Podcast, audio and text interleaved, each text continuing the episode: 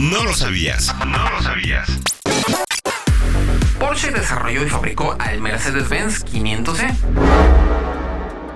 Durante la primera mitad de la década de los 90, entre el 90 y el 95, Mercedes buscó tener una versión de alto rendimiento del chasis W124, sobre la cual fabricaba el Clase E, para darle pelea en las autobahns al BMW M5. Ese modelo, denominado 500C al inicio de su ciclo de vida y después E500 a partir del 94 junto con un ligero rediseño, es uno de los mejores sedanes alemanes jamás creados y desafortunadamente pocos lo conocen.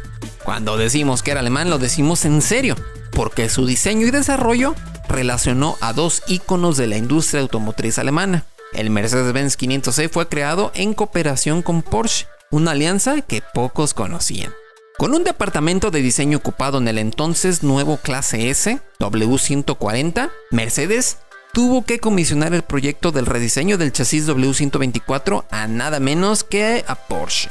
Era necesario para poder instalar un V8 de 5.0 litros que usaba el Roadster SL y que en su forma básica era el mismo motor del Sauber C9 que ganó las 24 horas de Le Mans aunque en esta aplicación sin los turbocargadores. Cuando el chasis estuvo listo, Mercedes notó que Porsche había ensanchado tanto la carrocería y el ancho de vía delantero a más de 38 milímetros que se dio cuenta que simplemente no cabría por tres lugares estrechos en su línea de producción en la planta de Así que pues tuvo que comisionar a Porsche también la producción de este modelo.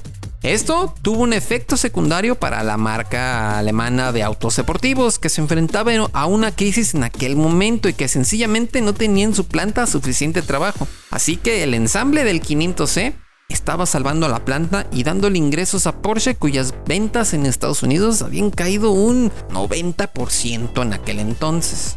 Porsche y Mercedes-Benz son vecinos y sus oficinas centrales están literalmente a algunos metros aunque se encuentran en diferentes distritos, Zuffenhausen y Sindelfingen, respectivamente. Mercedes entregaba las partes a la planta de Porsche de Zuffenhausen, donde el chasis del 500C se ensamblaba a mano, con asientos delanteros más separados para que los tubos de escape pasaran por debajo, además de que eran reforzados, para después transportarlos en camión hasta las instalaciones de Mercedes en Sindelfingen para la pintura. Inmediatamente después de terminar ese proceso regresaban a manos de Porsche para instalar el motor y completar el auto, solo para justo después regresar a Mercedes para la inspección final y la entrega, un proceso que en total tomaba 18 días por coche. Ese es uno de los factores por los que el Mercedes-Benz 500C terminó siendo un 35% más costoso que el M5 de la época, con el cual debía de competir pero fue una declaración de ingeniería de primera calidad, aun cuando todas las piezas venían de Mercedes.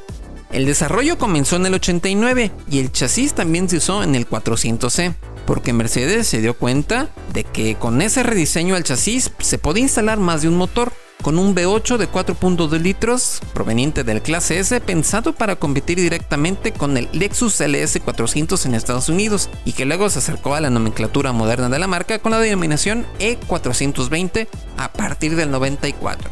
El primer Mercedes-Benz 500C salió a la venta a finales del 90 y en Estados Unidos estuvo disponible por primera vez como modelo 1992, terminando su ciclo en el 94, dejando espacio para la siguiente generación del clase E W210.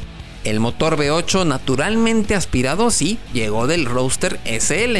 Tenía 32 válvulas y 322 caballos de fuerza, además de entregar 354 libras-pie de torque y una transmisión automática de 4 relaciones. Otros componentes que se tomaban del SL Roadster fueron los frenos, de hasta 320 milímetros de diámetro en el eje delantero y con 4 pistones, mientras que el eje trasero tuvo unos de 278 milímetros. Además, Recaro proporcionó unos asientos de cuero calefactados, una característica poco común en la época aún hablando de autos premium, y la suspensión, de nuevo, relacionada al SL de la época. Se estima que los tiempos de aceleración de 0 a 100 km por hora del Mercedes-Benz 500C se ubicaban en torno a los 5 segundos y que la velocidad máxima llegaba a unos impresionantes 260 km por hora. No olvidemos que estamos hablando de la década de los 90, hace más de 30 años, y que se trata de un sedán de lujo, no de un superauto de motor central y solo dos asientos, ¿eh? Otro de los factores que lo hizo muy especial y que ya sea muy buscado por los coleccionistas fue precisamente la exclusividad. Se produjeron apenas 10.479 unidades en todo su ciclo, con 120 que se consideran especiales por haber sido fabricadas en el 95 como trabajos especiales para clientes que no pudieron hacerse del suyo en los primeros años.